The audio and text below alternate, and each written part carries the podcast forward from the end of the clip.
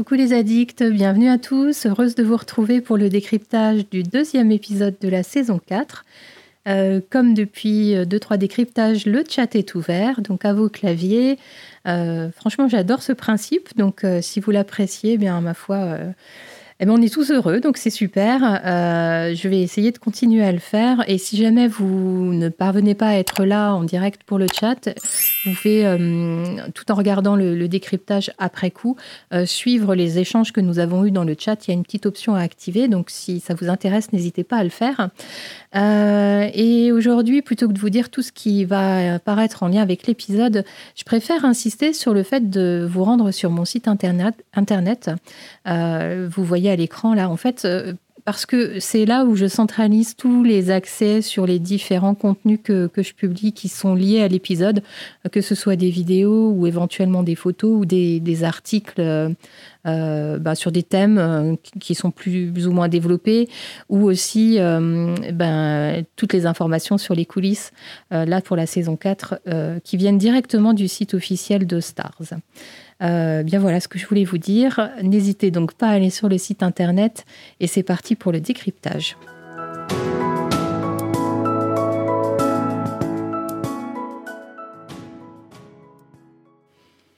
Et avant d'aborder plus spécifiquement certains thèmes, je vous donne mes impressions générales. Euh, je commence par vous parler du titre. Donc en anglais, le titre c'est Do No Harm. Euh, en français, ils n'ont ils ont pas traduit littéralement, mais ils ont mis le serment inaltérable. Ça se justifie puisqu'en fait, euh, do no harm en, anglais, c'est une des lignes du, serment d'Hippocrate hein, euh, que Claire a d'ailleurs déjà invoqué euh, dans la saison 3 au moment de son retour au XVIIIe siècle. Et donc en gros, ça veut dire ne, bah, pas faire de mal hein, ou au contraire essayer de faire tout ce qu'on peut pour sauver. Et ça reflète plutôt bien l'épisode, hein, puisqu'on va, développer tout ça. Mais je trouve que ce, titre, finalement, est assez ironique, puisque euh, malgré euh, ses bonnes intentions, hein, les bonnes intentions de Claire, elle finit quand même par faire du mal. Le réalisateur de l'épisode, c'est Julian Holmes, qui avait déjà réalisé le précédent. Euh, et en fait, pour la petite anecdote, il a déjà travaillé avec Sam Yuan euh, pour la toute première série télé euh, dans laquelle Sam a, joué. ça s'appelait Party Animals. J'ai pas eu la curiosité d'aller voir ce que c'était cette série, mais bon, voilà. En tout cas, dans les commentaires qu'a fait le réalisateur Julian Holmes, c'est que même 10-15 ans après, Sam, a priori, n'aurait pas changé et serait toujours égal à lui-même, ce dont on ne doute pas vraiment, en fait. Euh, la scénariste, c'est Karen Campbell, qui avait déjà réalisé, enfin qui avait déjà écrit, pardon, Crème de menthe, l'épisode 7 de la saison 3. Et, en fait, j'étais assez surprise de, découvrir ça parce que si on regarde bien la structure de ces deux épisodes, euh, il y a de très très nombreuses similitudes et euh, j'ai trouvé ça intéressant de, de, vous les pointer, donc je vais le faire là.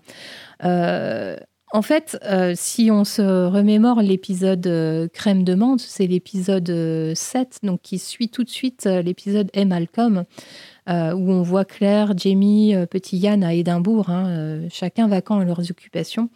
Et en fait, après les retrouvailles hein, de, de l'épisode 6 dans la saison 3, on était passé à complètement autre chose. La vie continuait, la vie suivait son cours. Euh, et, finalement, là, c'est aussi un peu ça. Hein. On, est passé de l'agression par Stephen Bonnet sur le bateau, et là, on a l'impression qu'on a vraiment tourné une page. Hein. L'agression est évoquée, mais rapidement, vraiment à peine. Et on n'a pas euh, le sentiment qu'il y ait vraiment de, séquelles en fait euh, sur Claire et Jamie, même si c'est pas vrai. Hein. Mais, mais, en tout cas, l'épisode donne le sentiment qu'on a vite, vite tourné la page. Euh, on voit dans l'épisode euh, euh, Crème de menthe, comme dans celui-ci, Yann qui fait ses petits trucs, ses petites affaires. Donc là, il est avec John Quincy Meyers, avec ce Rollo, son chien. dans la saison 3, ben, il, avait rencontré une charmante jeune fille, il faisait les affaires avec Fergus. Jamie, pareil, fait les choses de son côté. Hein. Là, il prend connaissance du domaine. dans l'épisode de la saison 3, ben, il était encore dans ses petites affaires séditieuses. Hein. Euh, son imprimerie, etc. Tout ça sans Claire. Euh, Claire doit sauver un patient, bien que tout lui dise de ne pas le faire. C'est le cas dans cet épisode, c'était le cas dans Crème de menthe, hein, où elle, elle s'acharnait à, sauver ben, son agresseur, en fait. dans les deux épisodes, on retrouve Claire et Jamie qui se débattent un peu sur la façon de, sauver ben, le patient de Claire. Et à chaque fois, c'est Claire qui les a mis dans une situation impossible. Dans les deux épisodes, on a une grosse scène de chirurgie. Euh, dans les deux épisodes, on a une sorte de bagarre, de conflit. Hein. Donc là, dans celui-ci, bah, c'est à la fin avec euh, tous les hommes qui entourent le domaine de, de Jocasta qui arrivent un peu en, mode manifestation. Et dans, l'épisode Crème de menthe, euh, bah, c'était la, bagarre de Petit Yann avec, avec l'homme à, l'œil de, verre. Et pour les deux épisodes, c'est une fin tragique euh, et horrible pour tout le monde finalement.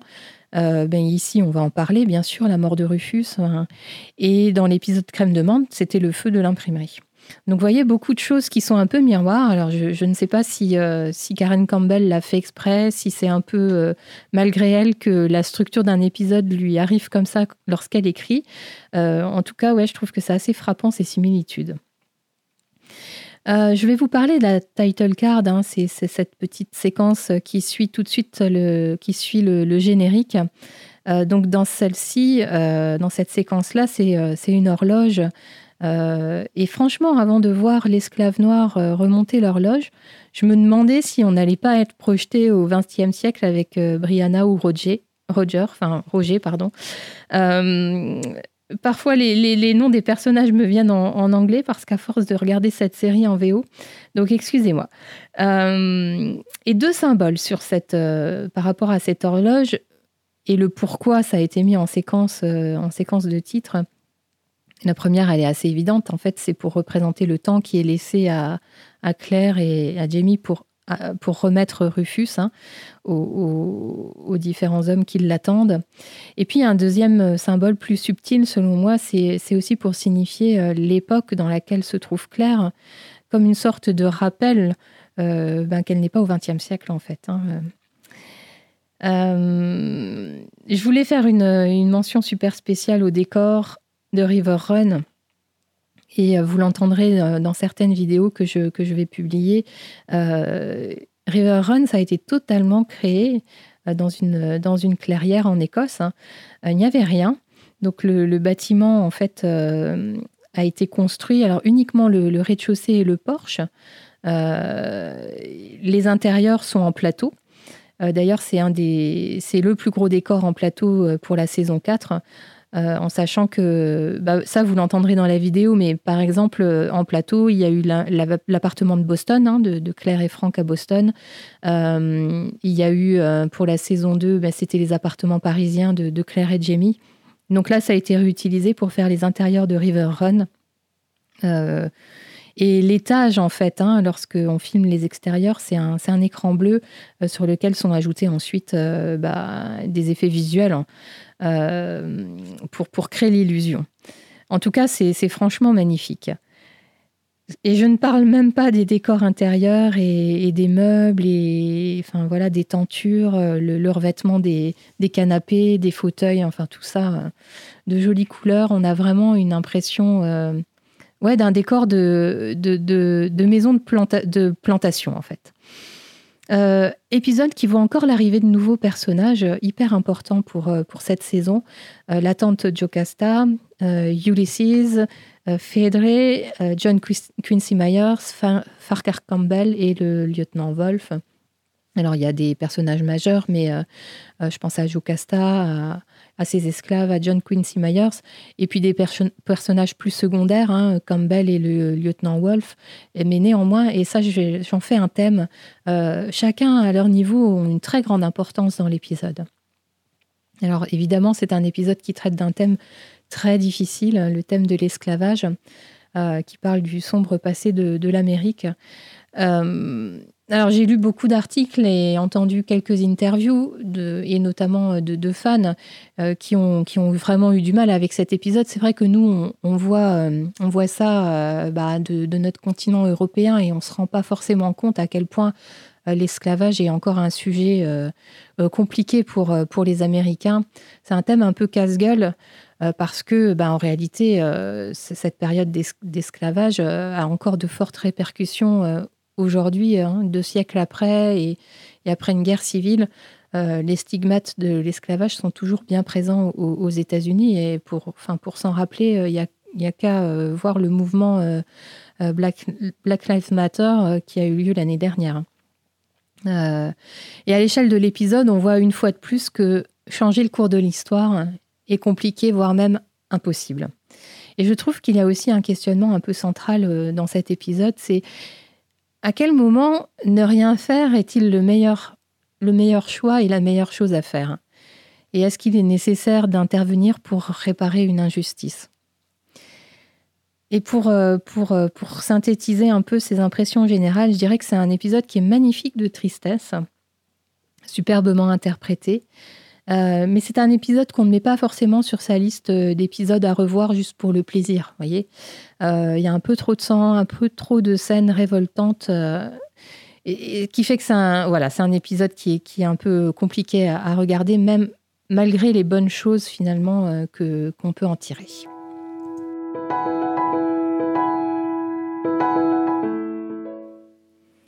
Alors passons à mon top et à mon flop. Je commence par mon top. Euh, très très sincèrement, j'ai eu du mal à trouver. Et j'ai choisi de relever la scène entre Yann et John Quincy Myers pour, euh, pour la légèreté qu'apporte cette scène à un épisode qui est quand même plutôt globalement assez lourd.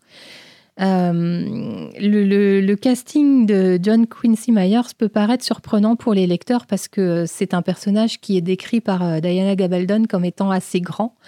Euh, là, ils l'ont plutôt vu dans le sens euh, de la largeur. Euh, bon, je blague. mais en tout cas, le, casting de Kyle, Reese, hein, qui interprète John Quincy Myers, c'est assez sympa.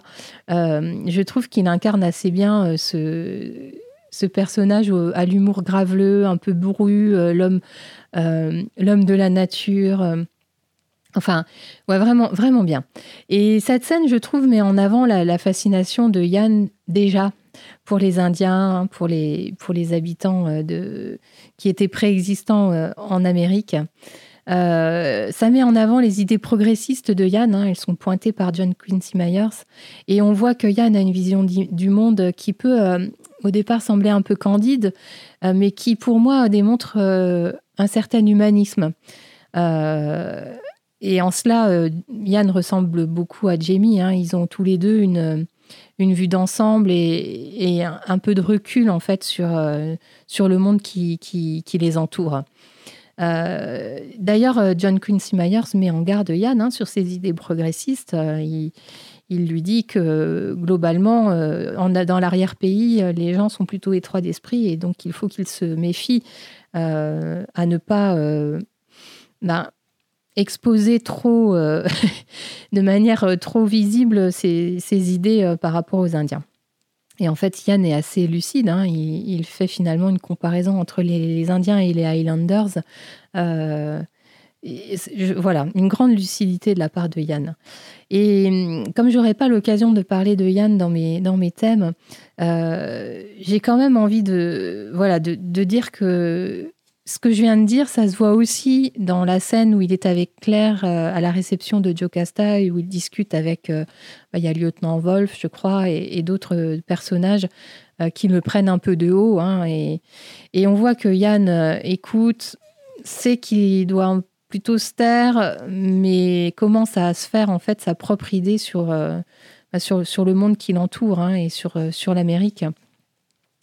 et je trouve que c'est sympa. Et en fait, si on y réfléchit, euh, Yann, je l'ai dit euh, sur le précédent décryptage, il a un esprit assez aventureux. Hein, là aussi, il ressemble beaucoup à, Jamie de ce point de vue-là. Et, en fait, euh, il a une vie qu'il n'aurait pas du tout eue s'il était resté à, la Librock. Et euh, probablement que, d'avoir côtoyé Claire, enfin Jamie d'abord, et puis maintenant Claire aussi, ça lui donne cette ouverture sur le monde et, et ouais, et, ça confirme peut-être ses, ses, propres envies pour sa propre vie en réalité. et par rapport à Claire, hein, cette scène de, chirurgie où il devient un peu son assistant, on voit, toute l'admiration qu'il a pour, pour cette tante Claire et admiration qui ne, cesse de, de grandir. Et il le dit d'ailleurs, j'ai trouvé ça mignon, la façon dont il dit à, au pauvre Rufus que, ne trouvera pas beaucoup de femmes comme sa tante Claire. Et donc, en fait, je disais que j'avais un peu du mal à trouver une scène top et, et j'ai quand même envie d'en relever une deuxième. Euh, c'est les, derniers instants de Rufus avec euh, Claire et Jamie. En fait, ce que j'ai beaucoup aimé, c'est euh, la façon dont Claire lui permet de, partir sereinement, avec de belles images en tête, hein, lorsqu'elle lui fait parler de sa sœur. Et j'ai envie de relever le, le, parallèle de cette scène avec une scène de la saison 1 euh, je ne sais pas si vous vous souvenez, mais à euh, un moment, euh, dans les bois, hein, les, hommes de, enfin les Mackenzie, Dougal, etc., sont à la chasse.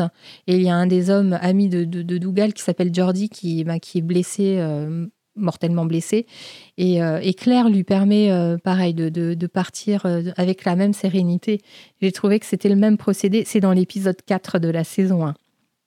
Et ce que j'aime aussi dans ces derniers instants de de, Rufus, euh, c'est la prière de Jamie, qui est d'abord visuelle, hein, puisqu'on le voit euh, s'agenouiller au, lit de, au lit de Rufus. Et puis ensuite, euh, sa voix qui perdure au moment où il emmène le corps de, Rufus sous le porche de la maison de, de Jocasta. J'ai trouvé que c'était assez poignant et j'avais envie de le soulever. Et pour mon flop, c'est pareil. Vraiment beaucoup de mal à trouver quelque chose de, voilà, de, qui m'a vraiment dérangé dans l'épisode. Et en fait, ce qui m'a dérangé, c'est l'absence de réaction de, Jamie au, au, sale coup que, lui fait Jocasta et à la façon dont qu'elle a d'annoncer qu'elle en fait son héritier sans lui en avoir parlé avant. Lorsque Claire et Jamie se retrouvent dans, leur chambre pour en discuter, euh, je me serais attendue à ce que Jamie soit un peu plus euh, énervée et en colère, Claire aussi d'ailleurs. Euh, ça, ça aurait été assez dans le caractère de leur personnage finalement. Donc ça m'a euh, m'a un peu dérangé, mais voilà, sans plus. Euh, et je crois que j'explique un peu plus tard dans mes thèmes pourquoi Jamie a une réaction plus pacifiée en fait. Voilà pour mon flop. J'aimerais bien lire ou entendre les vôtres parce que oui, ça a été vraiment euh, difficile de les identifier euh, dans, cet épisode. Donc peut-être que vous, il y a des choses vraiment euh, plus marquantes que ça qui vous ont, qui vous ont marqué. Donc n'hésitez pas à m'en faire part.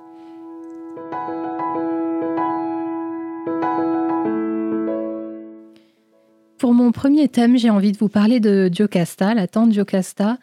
Euh, d'abord son interprète, donc il s'agit de Maria Doll Kennedy, qui est une actrice irlandaise comme euh, Catherine Abalf, et elle est mm, surtout connue dans le milieu des séries pour avoir interprété euh, Catherine d'Aragon dans la série Les Tudors, que certains ou certaines d'entre vous ont forcément vu.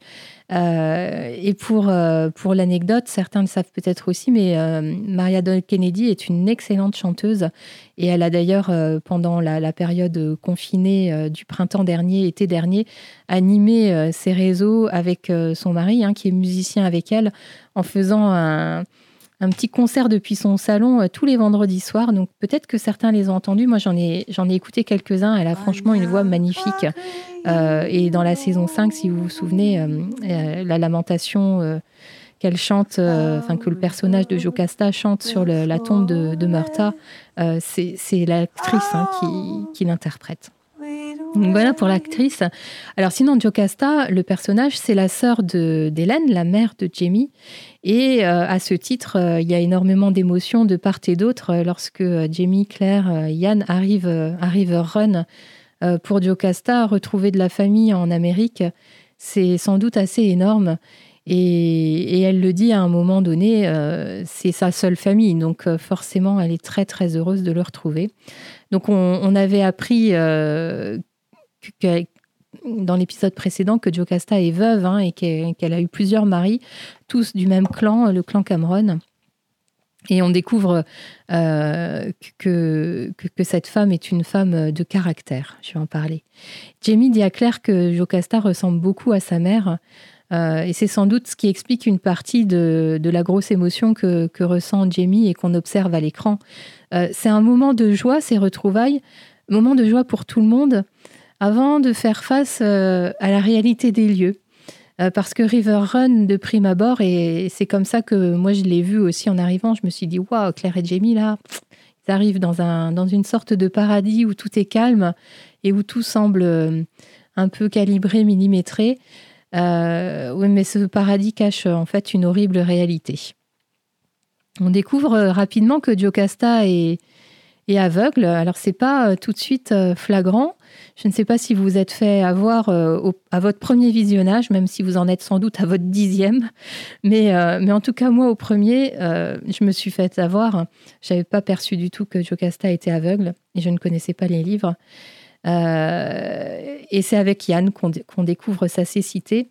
Et en fait, Jocasta est aveugle aussi bien au premier degré que finalement à un second degré, puisque elle ne peut pas envisager une autre vie pour ses esclaves. Euh, elle ne voit pas le mal dans leur captivité. Elle ne voit pas d'avenir pour River Run sans ses esclaves. Euh, et donc j'ai trouvé, euh, trouvé ça bien, cette mise en, perspective de, sa cécité ben, qui est réelle et physique et qui est aussi un peu morale, je vais dire. Et, cet aspect physique ben, ce handicap, en fait, cache une personnalité très forte, je l'ai dit. Euh, c'est une Mackenzie, une femme indépendante, intelligente, dotée d'un fort caractère et avec un franc-parler. Euh, elle me rappelle un peu Jenny. Alors c'est marrant parce que Jenny est, évoquée aussi un peu en forme de clin d'œil euh, entre Claire et Jocasta à un moment dans l'épisode. mais en tout cas, Jocasta, c'est un pur produit de son époque. L'empire qu'elle a construit avec son mari euh, est la preuve de, ce fort caractère et de ce caractère affirmé. Euh, mais elle a une haute opinion des lois. En fait, elle s'est construite dans son domaine de River Run et dans cette colonie de, Caroline du Nord euh, bah, avec son époque, en fait. Hein. Et, en fait, Jocasta, ce personnage représente bien les propriétaires de plantations de l'époque. Et à ce titre, je trouve que les scénaristes et, enfin, la, production en, ont fait un, personnage qui est authentique des, pensées de l'époque. Euh, c'est sûr que notre vision euh, de, euh, bah, déjà d'Européens du 21e siècle, voire même les, Américains du 21e siècle, c'est forcément biaisé et on, enfin, évidemment, comme Claire, qu'on ne peut euh, envisager euh, l'esclavage comme étant une bonne chose, mais pour Jocasta, euh, sa bienveillance à l'égard de ses esclaves semble, suffire et, justifier pour elle, voilà, le fait de les garder auprès d'elle.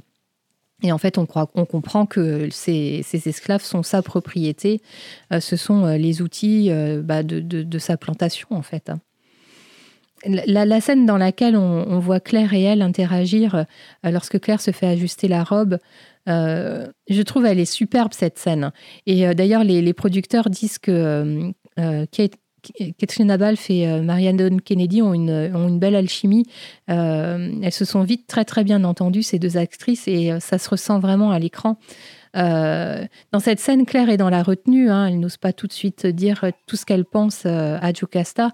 Et si elle, est dans cette retenue, c'est pour, euh, c'est pour Jamie parce qu'elle elle a bien vu que ça faisait très très plaisir à Jamie d'être auprès de sa tante.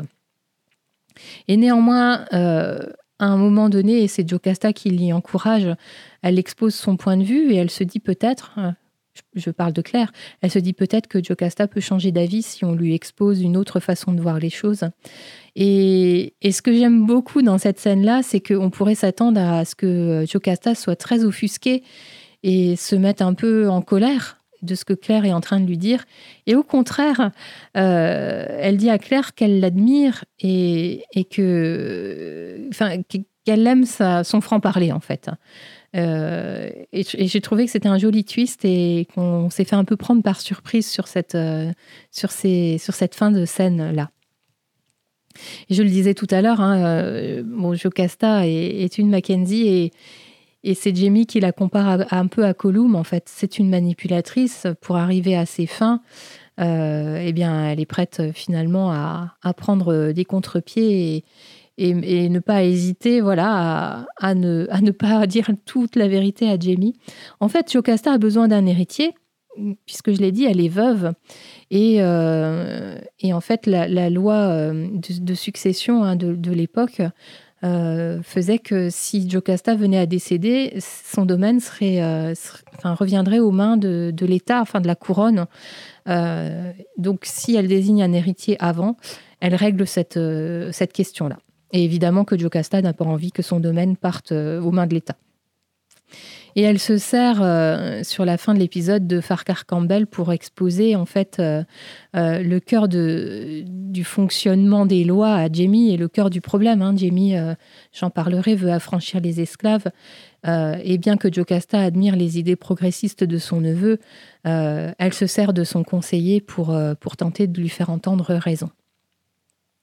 Et pour finir sur Jocasta, sur la scène finale, euh, quand, elle, euh, quand c'est l'heure de, rendre Rufus, hein, qu'elle se rend euh, sous le porche et qu'elle qu'elle affronte tous ces gens qui sont venus avec un esprit assez belliqueux, elle, se montre vraiment comme la maîtresse de son domaine. elle a obtenu un délai auprès, de, auprès du lieutenant Wolf et en, prenant pour argument que, son neveu est ignorant des lois euh, bah, de, ce pays, hein, euh, que c'est un outlander finalement. Euh, mais Diocasta doit protéger son domaine, ses esclaves, sa plantation. Donc, elle obtient ce délai. Elle montre qu'elle est une femme à poigne. Et lorsqu'elle se présente devant les, manifestants belliqueux, elle, elle leur explique fermement qu'il y a un deal, que Rufus sera rendu à minuit et que ce ne sera pas avant. Et en cela, euh, bah, j'ai beaucoup d'admiration pour le personnage euh, de, Jocasta, une, vraie femme forte, une fois de plus, dans, cette série Outlander qui, euh, qui nous en montre beaucoup. Donc après Jocasta, j'ai envie de vous parler de Jamie et de son idéalisme. donc suite à l'attaque de Stephen Bonnet, hein, il se retrouve sans le sou. Et donc deux options pour, euh, pour lui pour euh, espérer construire une vie euh, en Amérique.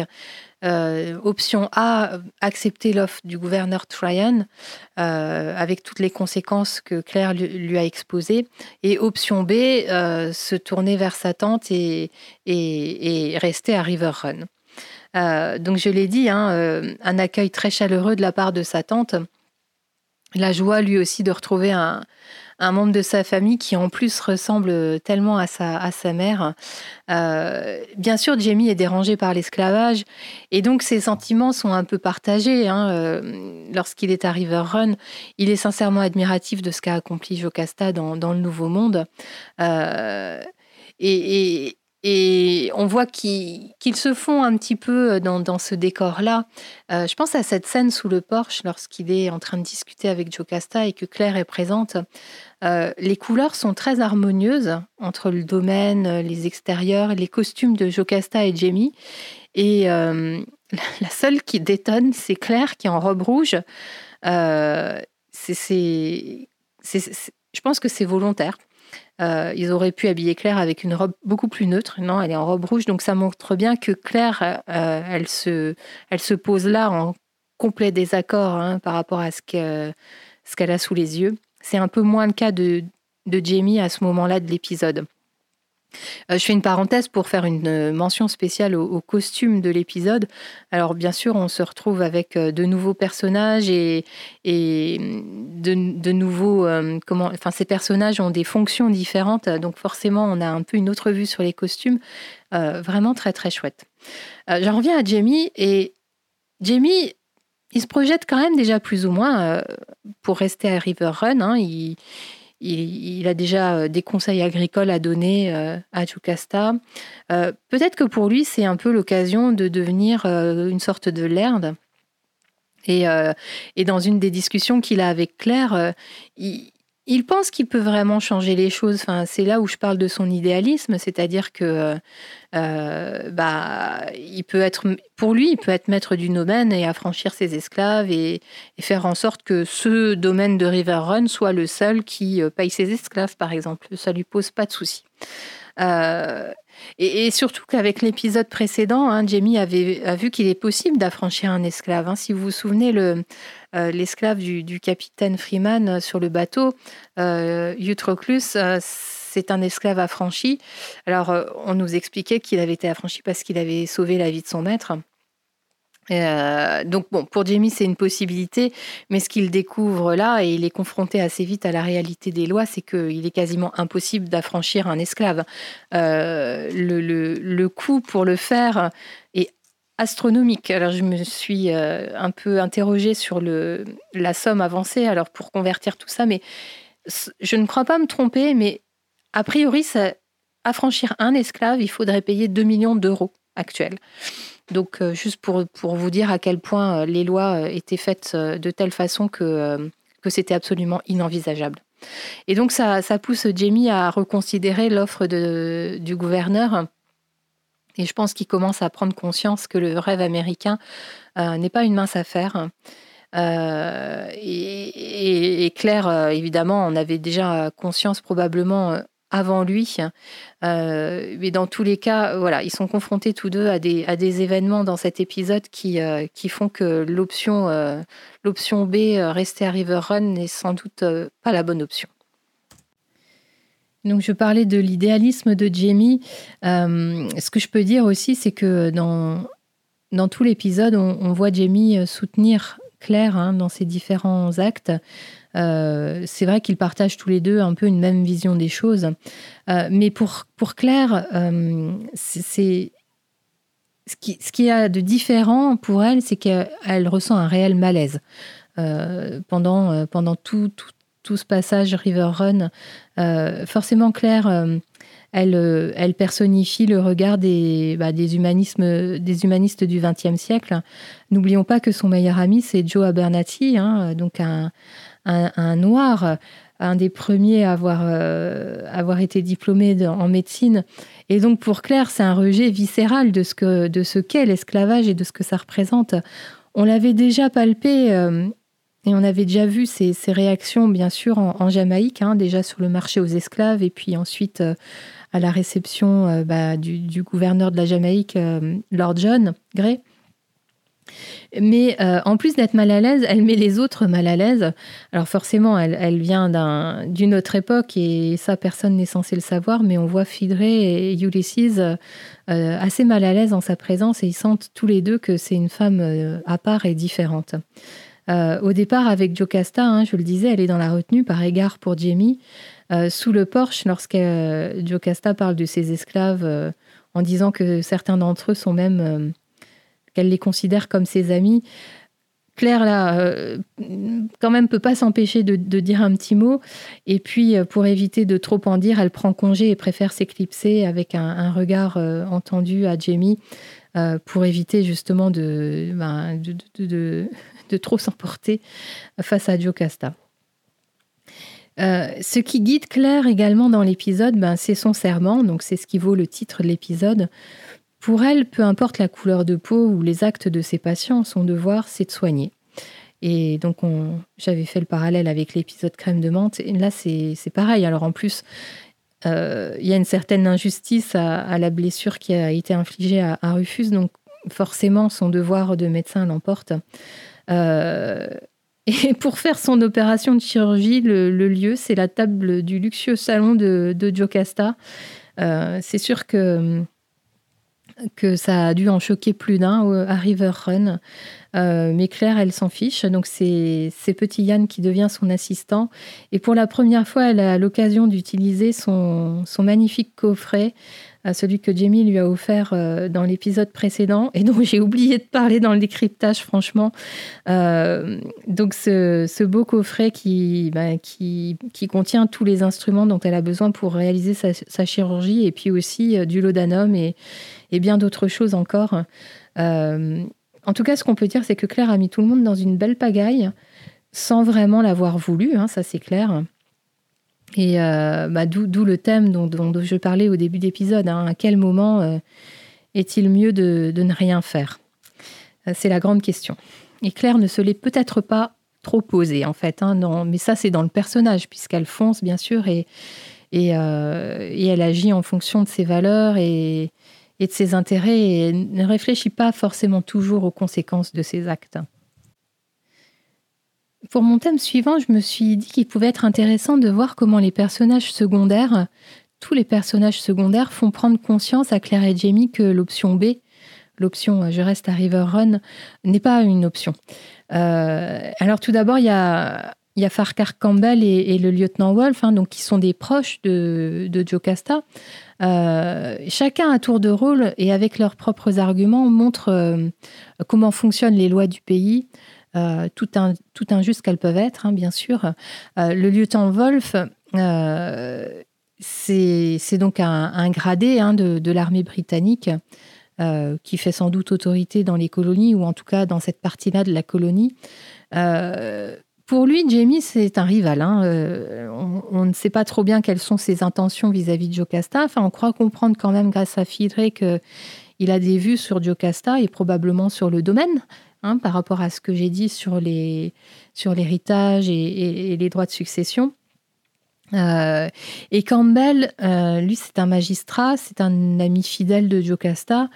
Et, c'est lui qui, qui est un peu mandaté par Jocasta pour expliquer à Jamie les modalités d'affranchissement des esclaves et, notamment le coût astronomique. Hein.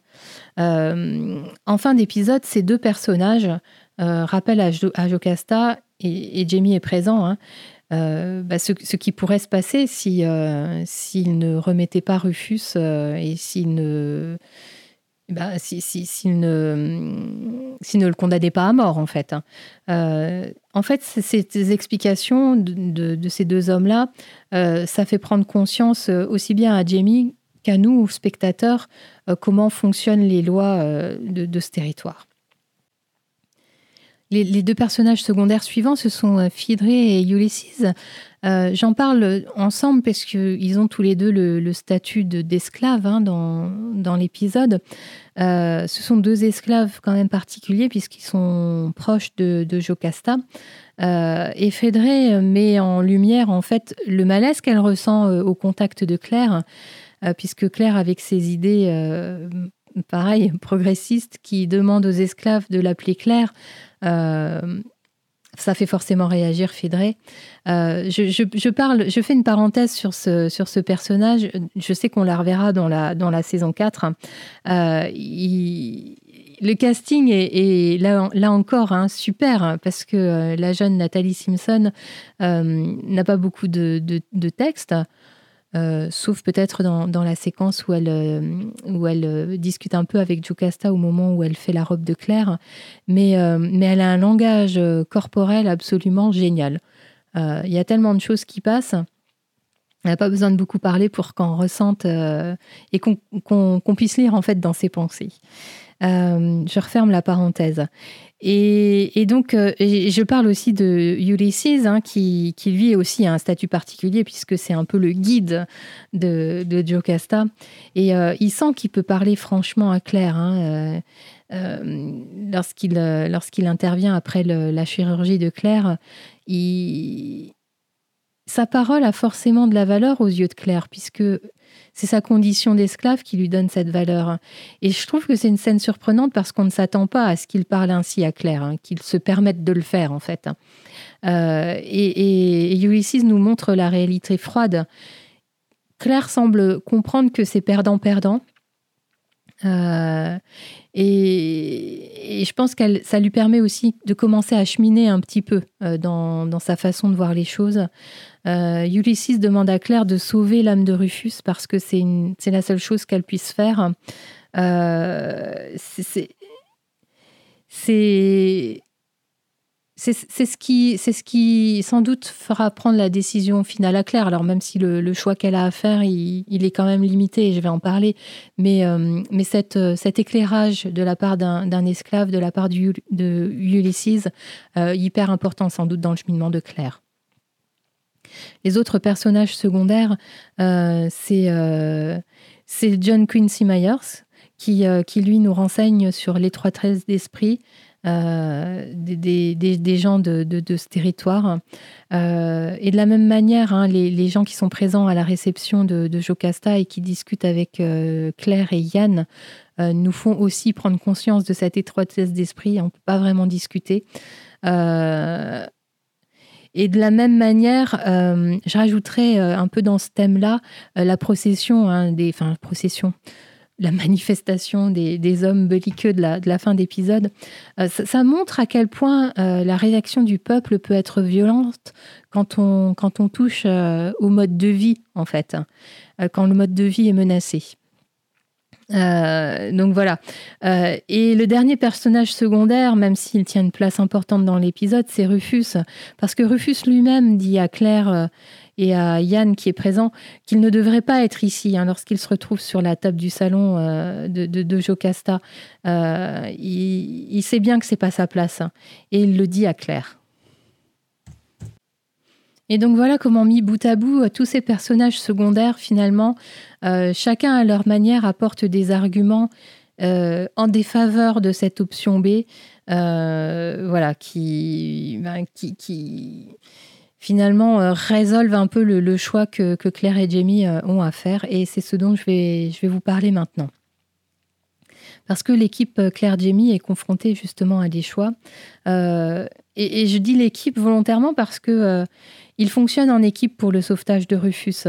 Euh, et, chacun affronte la réalité euh, un peu de son côté. Donc euh, Jamie, c'est avec Jocasta et les, hommes, hein, Campbell et, le lieutenant Wolf.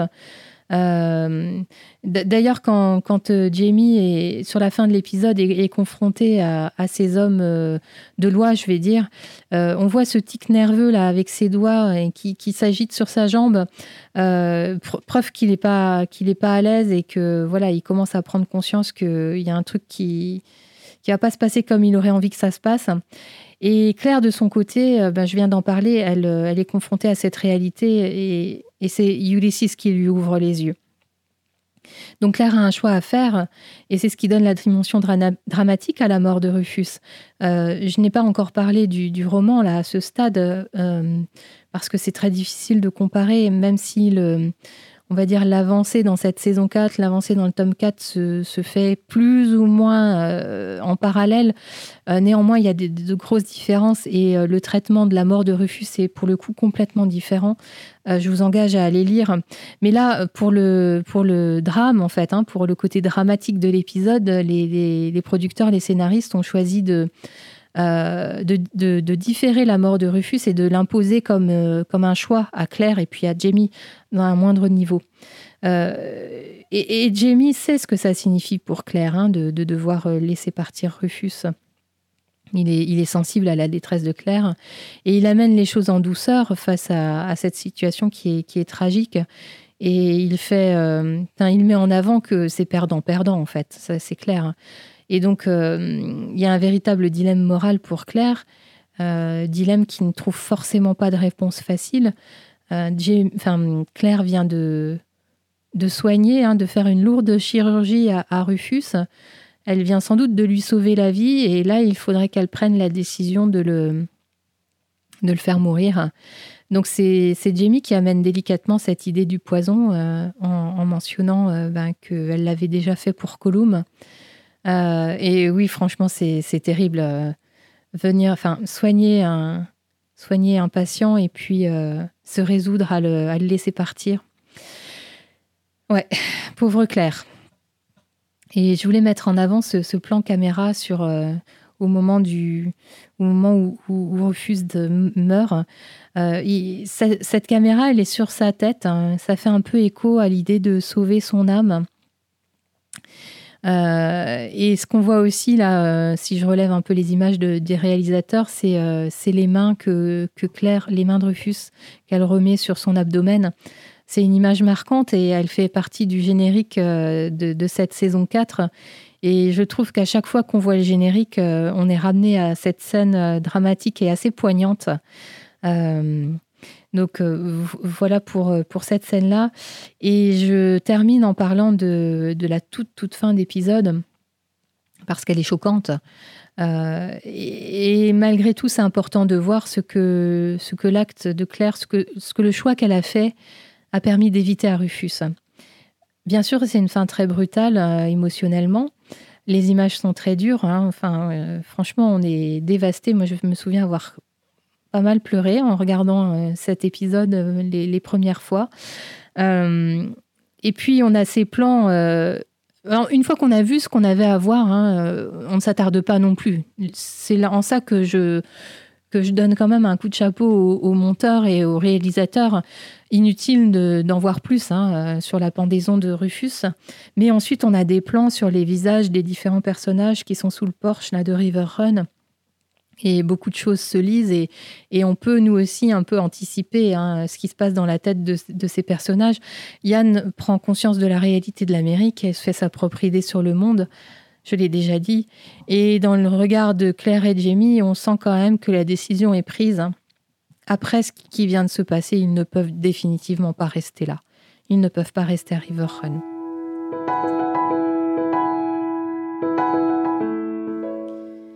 Et pour conclure, je dirais donc que c'est un épisode euh, d'une profonde tristesse, euh, mais pour moi, un joli traitement d'un thème difficile. Quelques, euh, quelques beaux moments, quelques belles scènes entre personnages. Je pense à Claire et Jocasta, à Yann et John Quincy Myers, plein, plein de légèreté. c'est le deuxième épisode de la saison et et quand une saison comprend 12, euh, 13 épisodes, comme c'est le cas de cette saison 4, euh, autant le premier épisode, euh, ben, c'est le retour en fait. Hein. donc on pose certaines choses, on remet en route un petit peu la dynamique. Le deuxième épisode doit faire avancer les personnages, doit, doit les faire avancer dans leur cheminement. Et là, on a le sentiment quand même d'un retour à la case départ, c'est-à-dire que euh, ok, décision prise de rester en Amérique. Euh, l'offre du gouverneur Tryon a été mise un peu de côté euh, lors du dernier épisode. Mais là, on vient de rayer l'option River Run. donc, attendons de voir ce qui va être fait dans le prochain épisode. Il va falloir qu'on avance, ça c'est clair. Donc, euh, ben, on verra ça ensemble pour mon prochain décryptage. En attendant, eh bien, je vous rappelle que vous pouvez retrouver euh, plein de choses autour de l'épisode sur, sur mon site internet, dont je rappelle l'adresse www.outlander-du6 addict.com. Euh, je, n'arrive toujours pas à partager euh, ce lien sur euh, les, sur les réseaux sociaux et notamment Facebook. Si quelqu'un a une explication et une idée, je suis preneuse. mais je trouve des moyens quand même de vous y emmener. bien sûr, vous me retrouvez sur Facebook, sur, sur Instagram, sur Twitter. J'ai toutes les adresses en description de la vidéo. Donc, si vous me cherchez, pas d'excuses, vous saurez me trouver. En attendant, je vous dis à la prochaine fois. Prenez soin de vous.